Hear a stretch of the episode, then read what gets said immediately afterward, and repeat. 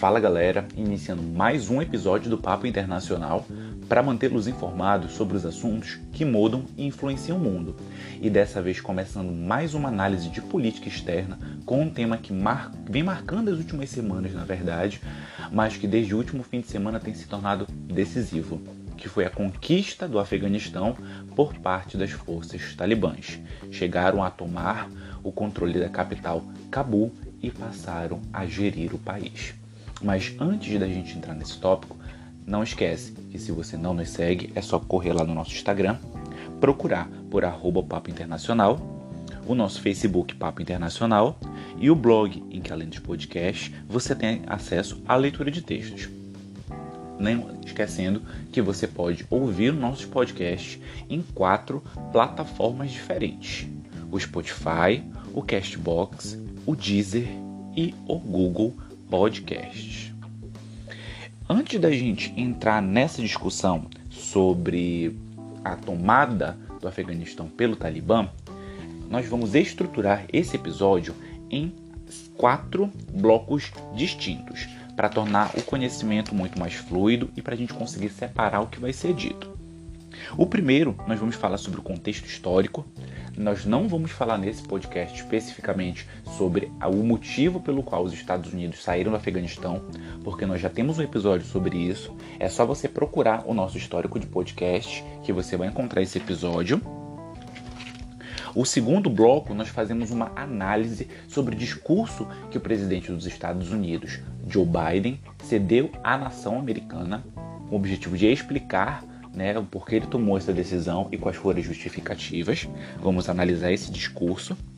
O terceiro bloco, nós vamos perguntar se de fato o Talibã vai ser moderado, haja vista que eles, eles têm indicado que irão atuar de uma forma menos agressiva como antes. E o quarto e último bloco, nós vamos explicar sobre os interesses internacionais que vem manifestando vem se manifestando pelo Afeganistão e como algumas das principais nações, é, como elas têm um objetivo, a gente vamos explicar quais são esses objetivos em se aliar ao Talibã e as consequências dessas alianças. É, eu vou ser bem sincero com vocês que tocou bastante meu coração quando eu vi aquelas imagens do desespero do aeroporto de Cabul porque era um cenário de guerra. Ali é, era notório, é notório que o país está vivendo uma crise humanitária, o desespero das pessoas, a, a, as pessoas se agarrando à fuselagem do, do avião, se agarrando ao trem de pouso para tentar sair. Foram é, imagens que realmente vão ficar para a história. E tem sido muito triste a forma como nós temos acompanhado o sofrimento da população afegã. E como foi dito no podcast, no episódio em que nós falamos sobre a retirada das tropas dos Estados Unidos, só contrasta, contrasta na verdade, só contrasta isso porque o, o Afeganistão ele acaba sendo o cemitério dos impérios. Foi o Império Romano, foi o Império Britânico, foi, foram os soviéticos, foram os americanos que tentaram trazer um clima de, de conquistar de fato o país e não conseguiram. Lembrando, gente, que quando a gente começar agora esse, esse é, bloco, primeiro bloco, falando sobre o contexto histórico, o ator. A gente tem que entender, na verdade, que o Afeganistão foi um ator principal durante é, a Guerra Fria. Até porque é localizado numa região que é considerada como quintal da Rússia, quintal da União Soviética. Então, o, a, os próprios soviéticos tentaram uma aproximação com o governo afegão com o objetivo de formalizar uma parceria estratégica. Da mesma forma como antigamente, é, até na verdade hoje, os Estados Unidos tentam exercer algum tipo de domínio sobre Cuba, ainda que não consiga, porque fica no quintal dos Estados Unidos, fica muito próximo dos Estados Unidos. Então tem essa, essa é, uma perspectiva sobre defesa, obviamente, até mesmo uma zona de exercer a sua influência política. Os soviéticos tentaram, tentaram não, invadiram de fato o Afeganistão. Entretanto, eles não obtiveram êxito durante essa conquista, que logo após, né, não demorou muitos anos, os soviéticos saíram de, lá do Afeganistão por não terem conseguido conquistar de fato aquele país, por ter uma geografia difícil, um clima difícil, um relevo montanhoso e acidentado que acaba fazendo com que é, essa arte da guerra precisa ser muito mais extensa, prolongada. Então, não, não, não explica, né, um dos motivos que explica, na verdade, a permanência dos Estados Unidos por lá por quase 20 anos. Uh, o Talibã ele acabou surgindo durante esse período, nos finais da, da invasão soviética no Afeganistão. E eles surgiram como uma forma de conter esse imperialismo que estava sendo buscado para dominar o Afeganistão. Eles queriam estabelecer um emirado muçulmano com a adoção de leis muçulmanas e a adoção também da Sharia, que é aquela, aquela conduta, aquele comportamento que as pessoas precisam ter, tanto homens quanto, mulher, quanto mulheres, em obede obedecimento a essas leis muçulmanas. Logo, eles buscaram a todo momento evitar uma secularização da sociedade, em contraponto a essa adoção de valores ocidentais e de valores russos, como a questão da democracia, quanto a questão da liberdade e igualdade entre os sexos. Então, algo que eles sempre foram contra por conta da sua é, respeito às leis islâmicas. Inicialmente, os talibãs tiveram apoio por parte dos Estados Unidos, que cederam a eles armamentos para lutar contra essa influência soviética. Até porque estávamos vivendo um contexto de Guerra Fria, até mesmo pós-Guerra Fria, em que os Estados Unidos procuravam obter a sua legitimação né, de uma forma hegemônica, evitando com isso a aproximação da Rússia, a reascensão, quem sabe, do poderio russo. E os talibãs chegaram a permanecer no poder lá no Afeganistão até o ano de 2001. Tomaram posse do governo, faziam as leis de acordo com a sua interpretação das leis islâmicas. Então foi um período de grande terror, porque quem não obedecia a essas leis era torturado, era morto. As mulheres não poderiam trabalhar, não poderiam estudar e tinha todo uma, um grande controle social para obedecer essas leis. Então foi uma gestão extremamente marcada pelo terror, esse receio das forças talibãs, esse extremo controle social e um clima de terrorismo que era adotado. Com a invasão, com a invasão na verdade, desculpa, com o atentado às Torres Gêmeas em 11 de setembro de 2001, uh, o, o, o Afeganistão, na verdade as forças da Al-Qaeda estavam escondidas no Afeganistão. Então era notório, era sabido que as forças da Al-Qaeda e Osama Bin Laden estavam lá. E foi exatamente essa justificação inicial pela qual os Estados Unidos invadiram o país, com o objetivo de caçar e matar Osama Bin Laden. Algo que só ocorreu de fato cerca de 10 anos depois dos atentados do 11 de setembro. Então, o que se deu ao longo de todos esses anos foi de fato uma ocupação militar por parte das tropas dos Estados Unidos. Então, aqui a gente não está dizendo que os Estados Unidos foram até lá para construir, digamos assim, uma nação, para auxiliar o setor jurídico, aos poderes é, legislativo, executivo e judiciário. Pelo contrário, o governo continuava no poder, as eleições ocorriam e os Estados Unidos, em teoria, não exerciam influência. Só que, lógico, eles sabiam, nós sabemos que eram pessoas é, que eram alinhadas aos ideais americanos que eram eleitas. Entretanto, os Estados Unidos não passaram a procurar instalar no país um clima de desenvolvimento econômico e tampouco de estabilidade política. E esse foi o maior erro que os Estados Unidos cometeram ao longo de toda essa ocupação, que ela foi uma ocupação puramente militar. Então, com o fim, que no futuro era esperado que acabasse, ela não trairia benefícios a nível econômico, social e político. Então, esse foi o principal erro que os americanos tiveram. O, quando o presidente Obama chegou ao poder, ele tentou retirar as tropas, ele não conseguiu, mesmo após a morte de Bin Laden. E o próprio presidente Donald Trump, ele já vinha com esse discurso desde o período eleitoral de que ele iria retirar as forças americanas de lá. E tanto que isso ele de fato fez. Ele assinou os documentos, ele formalizou acordos com, com o Talibã e com o governo afegão colocando datas para a saída contínua, saída constante das forças militares. Mas de fato, quem efetivou isso foi o presidente Joe Biden no ano de 2021.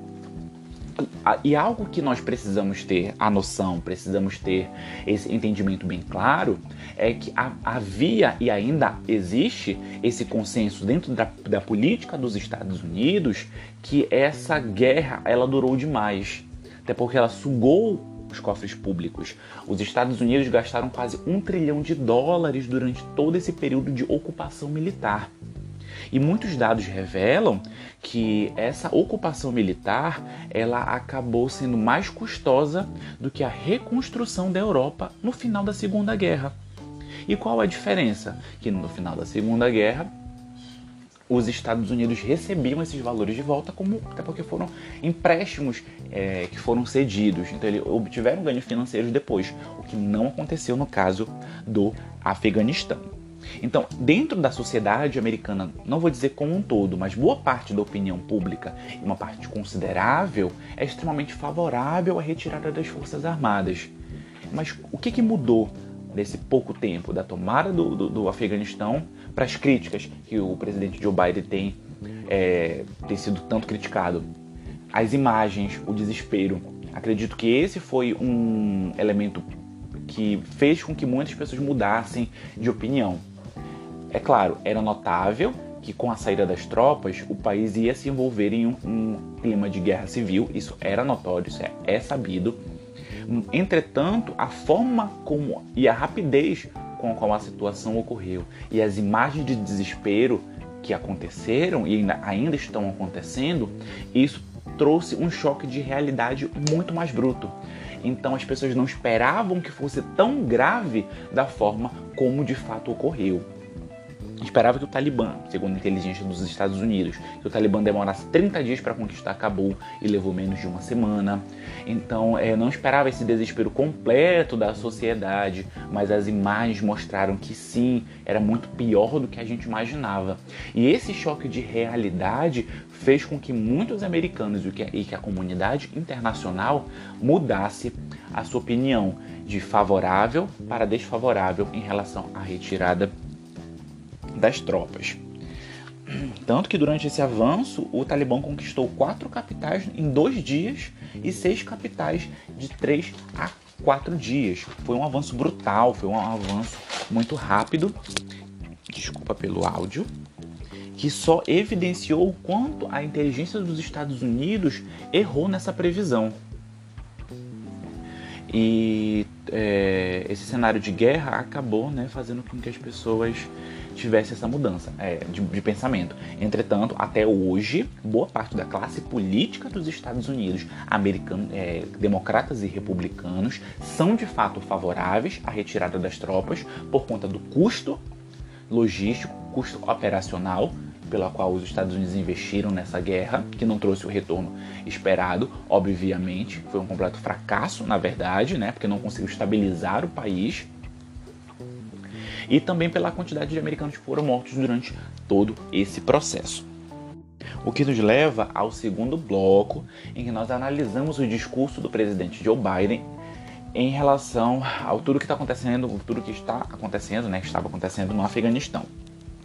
Primeiro ponto de discernimento que nós precisamos ter, que esse discurso ele foi feito para a população dos Estados Unidos. Esse discurso não foi direcionado para a população do Afeganistão, o discurso não foi direcionado ao Talibã e tampouco à comunidade internacional. Foi um discurso objetivo, objetivado, né, direto para a população dos Estados Unidos. Logo, ele vai defender os interesses dos Estados Unidos e não da população afegã. Esse é uma noção clara que nós precisamos ter de todo esse discurso. Então ele vai defender os seus interesses nacionais e assim como foi um discurso de fuga de compromisso democrático. Essa é a realidade. Por quê? Porque como os Estados Unidos são a principal democracia do mundo, em teoria, né, uma grande referência de valores, quando eles deixam de levar esses valores para um país após 20 anos, foi uma grande tragédia anunciada, obviamente, e foi uma falta de compromisso que eles tiveram mesmo com toda a sua história, com todo o seu soft power, que, né, esse soft power que busca trazer é, igualdade e liberdade à população de outras nações. Então, como um dos pontos do nosso segundo bloco, nós temos a fala em que Biden afirma que os Estados Unidos jamais tiveram o objetivo de construir o país. E essa fala é o principal erro durante toda essa ocupação militar. Aqui nós estamos falando de uma falha que não é do seu governo, não é do seu mandato, e que tem sido de fato um erro de política de Estado. Porque desde quando os Estados Unidos chegaram ao poder no Afeganistão, eles não obtiveram, não quiseram construir de fato uma nação, porque o objetivo deles era um objetivo militar, era um objetivo de pacificação e não de busca de estabilidade política, que são situações completamente diferentes. Não houve melhora na, na, burocracia, não houve uma reforma política, uma reforma no aparelho estatal para que ele conseguisse resolver as suas demandas sociais, políticas e econômicas de uma forma mais ampla ela basicamente é, se configurou como um treinamento militar. É exatamente isso que os Estados Unidos fizeram. Cederam armas, venderam armas, ganharam dinheiro também com isso, apesar de ter gastado muito mais dinheiro. Mas não reformaram o Estado, não promoveram mudanças significativas na sociedade, não impactaram a qualidade de vida das pessoas. Então, esse é, é um erro que não pertence somente ao Joe Biden, como de todos os presidentes que, se, que antecederam ele: Trump, Obama e Bush. Ele reconheceu a sua falha na inteligência quanto à velocidade do Talibã e isso foi um dos principais erros também da inteligência dos Estados Unidos. Creio que foi um dos principais erros da história da inteligência dos Estados Unidos ao não conter uma uma, uma, uma essa conquista do, do Talibã de uma forma tão rápida. Ele falou também que soldados americanos morreram e que os afegãos não querem lutar esta guerra. Logo, aqui ele está colocando as vidas americanas, os interesses americanos, acima da vida e dos interesses do Afeganistão. Falou também que o foco principal era a Al-Qaeda. Mesmo que eles tenham alcançado esse objetivo, foi de certa forma, se a gente for ter uma leve noção assim de curto, médio, nem tanto longo prazo, mas acredito que no médio prazo, que talvez tenha sido uma conquista nula porque se o fundamentalismo voltar a acontecer no Afeganistão, essa derrubada na Al-Qaeda ela vai ter sido limitada somente a isso, porque novas células jihadistas e fundamentalistas podem nascer a partir daí. Agora, pulando para o nosso terceiro bloco, que nós vamos falar sobre essa moderação do Talibã, se ela é verdadeira ou não. Na verdade, após essa, essa reconquista das forças talibãs, nós temos visto uma postura muito mais institucionalizada por parte das forças, em que o objetivo deles não é mais chegar somente ao poder. Tanto que antes da tomada de Cabul, antes dessa recente conquista nas duas últimas semanas, as forças talibãs têm se reunido com representantes de outros países, têm realizado uma série de diálogos o que mostra que eles já estão mais organizados do ponto de vista político, a forma como vão conduzir a sua política, tanto doméstica quanto externa. Eles mudaram aquele tom, aquele tom fundamentalista, aquele tom mais bruto, exatamente com um objetivo de ganho de, é, ganho de popularidade até porque o Talibã ele vem querendo tra trazer novos adeptos e conquistar de fato um, um regime é, é, ter grande apoio da população. É, esse apoio, garantir essa legitimidade, essa é a palavra correta. Então vem procurando afastar essa, essa imagem de terror e adotando posturas de contato com a população, promovendo anistia geral para aqueles que trabalharam com o apoio dos Estados Unidos e afirmando também que as mulheres poderão estudar e trabalhar, mas com uma condição, obedecendo às leis islâmicas da Sharia.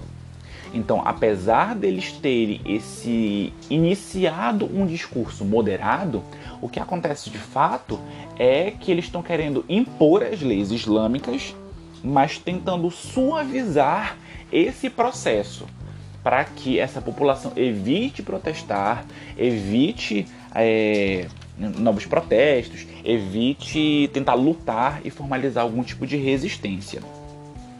Eles já afirmaram que não haverá uma democracia, né? esse é o argumento principal do Talibã, porque o que deve ser obedecido são o que, o que deve ser de fato obedecido é a lei islâmica, é o código da Sharia, é essa postura, esse comportamento. Então, esse estilo de vida vai ser igual o que consta na, nas escrituras sagradas para a religião muçulmana. E ao mesmo tempo que eles se mostraram abertos ao diálogo. Entretanto, uma forma já imposta, mas esse diálogo é mais como uma forma de mostrar um leve nível de estabilidade. É essa a imagem que eles querem passar. E chegando por fim ao nosso quarto e último bloco, nós vamos falar sobre os interesses internacionais no Afeganistão. Primeiro, estamos falando aqui da Alemanha.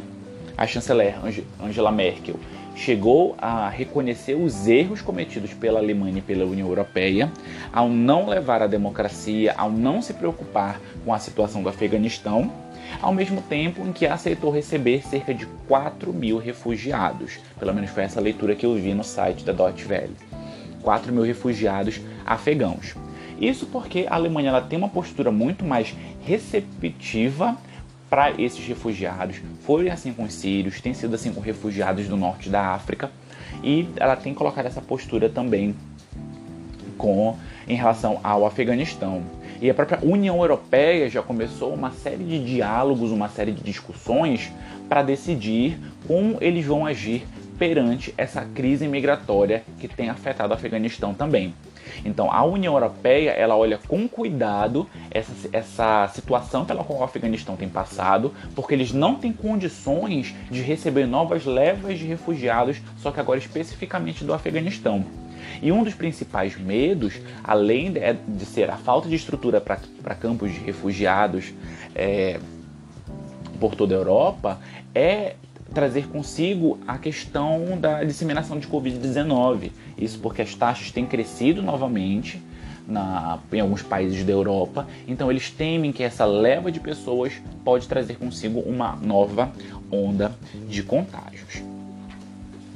Quanto à Turquia, é, é um país que tem boa parte da sua população também muçulmana, entretanto, o Estado, em teoria, ele não é muçulmano eles não seguem com afinco as leis muçulmanas. Então, o, a, a Turquia ela já anunciou que pretende mediar esse conflito, essa instabilidade política no Afeganistão, e ela tem um objetivo claro aqui. A Turquia há muitos anos vem buscando se tornar, elevar-se a um cargo de potência regional. Esse é um dos principais objetivos turcos. Então, essa mediação de conflito coloca a Turquia em uma, uma uma definição de prestígio internacional, porque ela vai estar auxiliando a instabilidade de um país que tem quase passado por um clima de guerra civil.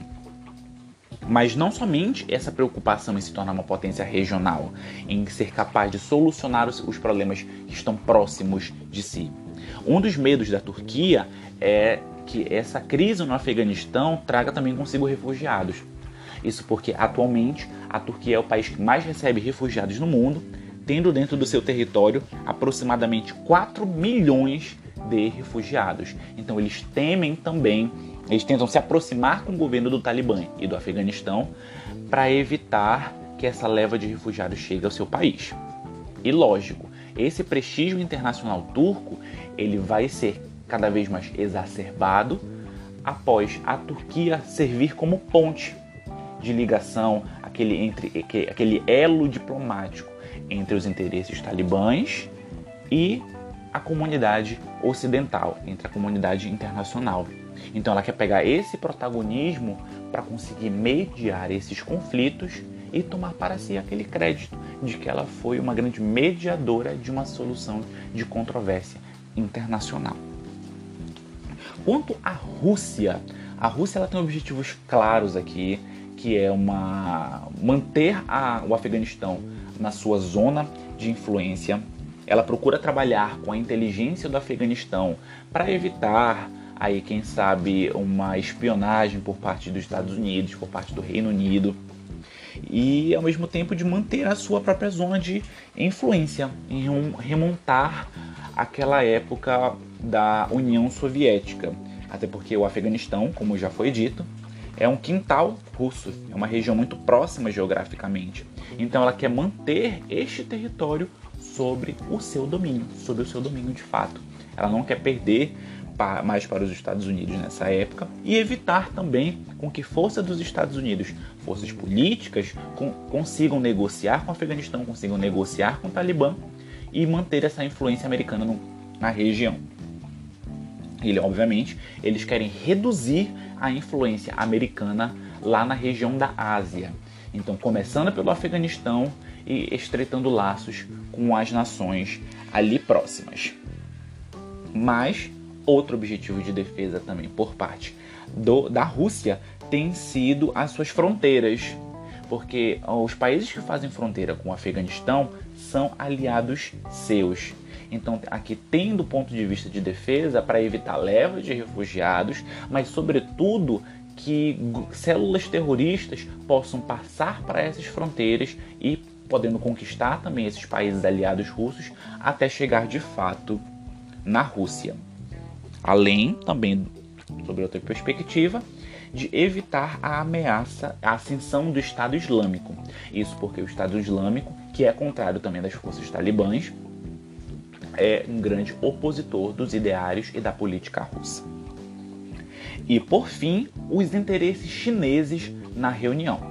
Na, desculpa, na reunião não, desculpa, no Afeganistão. A China, ela visa muito além dos seus interesses econômicos. Ela objetiva essa parceria, essa, essa aproximação diplomática com as forças talibãs por questões econômicas, envolvendo cobre, porque o Afeganistão é rico em cobre, e outros materiais que são necessários para a produção de componentes eletrônicos, para a produção de chips e além de outras coisas que são vitais para fornecer ah, o crescimento da produção da tecnologia chinesa, mas vai muito mais além do que economia. Na província de Xinjiang, na China, há uma minoria que são os uh, uigures, que são muçulmanos. Tanto que a China recentemente foi denunciada como genocídio por parte desses povos, afirmando que eles estão matando essas pessoas, que eh, esses povos eles estão em campos de concentração, o que os chineses negam. Mas o objetivo principal da China aqui é que essa política de aproximação seja uma forma de contra-terrorismo isso porque eles querem evitar com que a sua população de minoria muçulmana seja contagiada por ideais é, libertários, reacionários, até mesmo separatistas. Então a China olha essa situação do Afeganistão com extremo cuidado, porque eles querem evitar que essa situação do Afeganistão passe a contagiar a sua, a sua minoria muçulmana, que passe a demandar por mais desejos políticos, por adotar ali a própria lei islâmica, a adoção da Sharia e até mesmo um nível de separatismo daquela parte. Então eles querem evitar essa ascensão de grupos fundamentalistas, de grupos separatistas e, acima de tudo, de grupos que defendam os seus próprios interesses e não os interesses chineses. Aqui a gente não está falando de direitos humanos, nós não estamos falando de interesses afegãos, são os interesses próprios dos chineses que estão sendo defendidos aqui. Então, eles querem evitar migrações de uma certa forma também, para evitar com que esses afegãos que estão migrando para a Europa, que estão indo para a Turquia, para outras regiões do continente asiático, se sintam atraídos de ir para a China, porque ela não vai ter condições de gerir essa, essa, esse grupo de refugiados, o que pode ser um palco para a ascensão de células fundamentalistas. Então, essa aproximação com o Talibã é puramente estratégica, é de evitar com que muçulmanos tomem para si uma parte do país chinês, né? da China com como um todo. Então ela está aqui, obviamente, em busca dos seus próprios interesses. Esse foi nosso episódio, gente. Tem sido um episódio um pouco mais longo do que o tradicional, mas porque esse assunto é muito complexo e a gente procura evitar que aquele vício do reducionismo é, adentro do nosso, do nosso discurso, até porque nós precisamos ter uma compreensão muito mais abrangente. O que, que você achou desse episódio? Comenta lá no nosso Instagram. Mas, e não esquece que sempre que você quiser se manter informado sobre os assuntos que mudam e influenciam o mundo, é só vir bater um papo com a gente.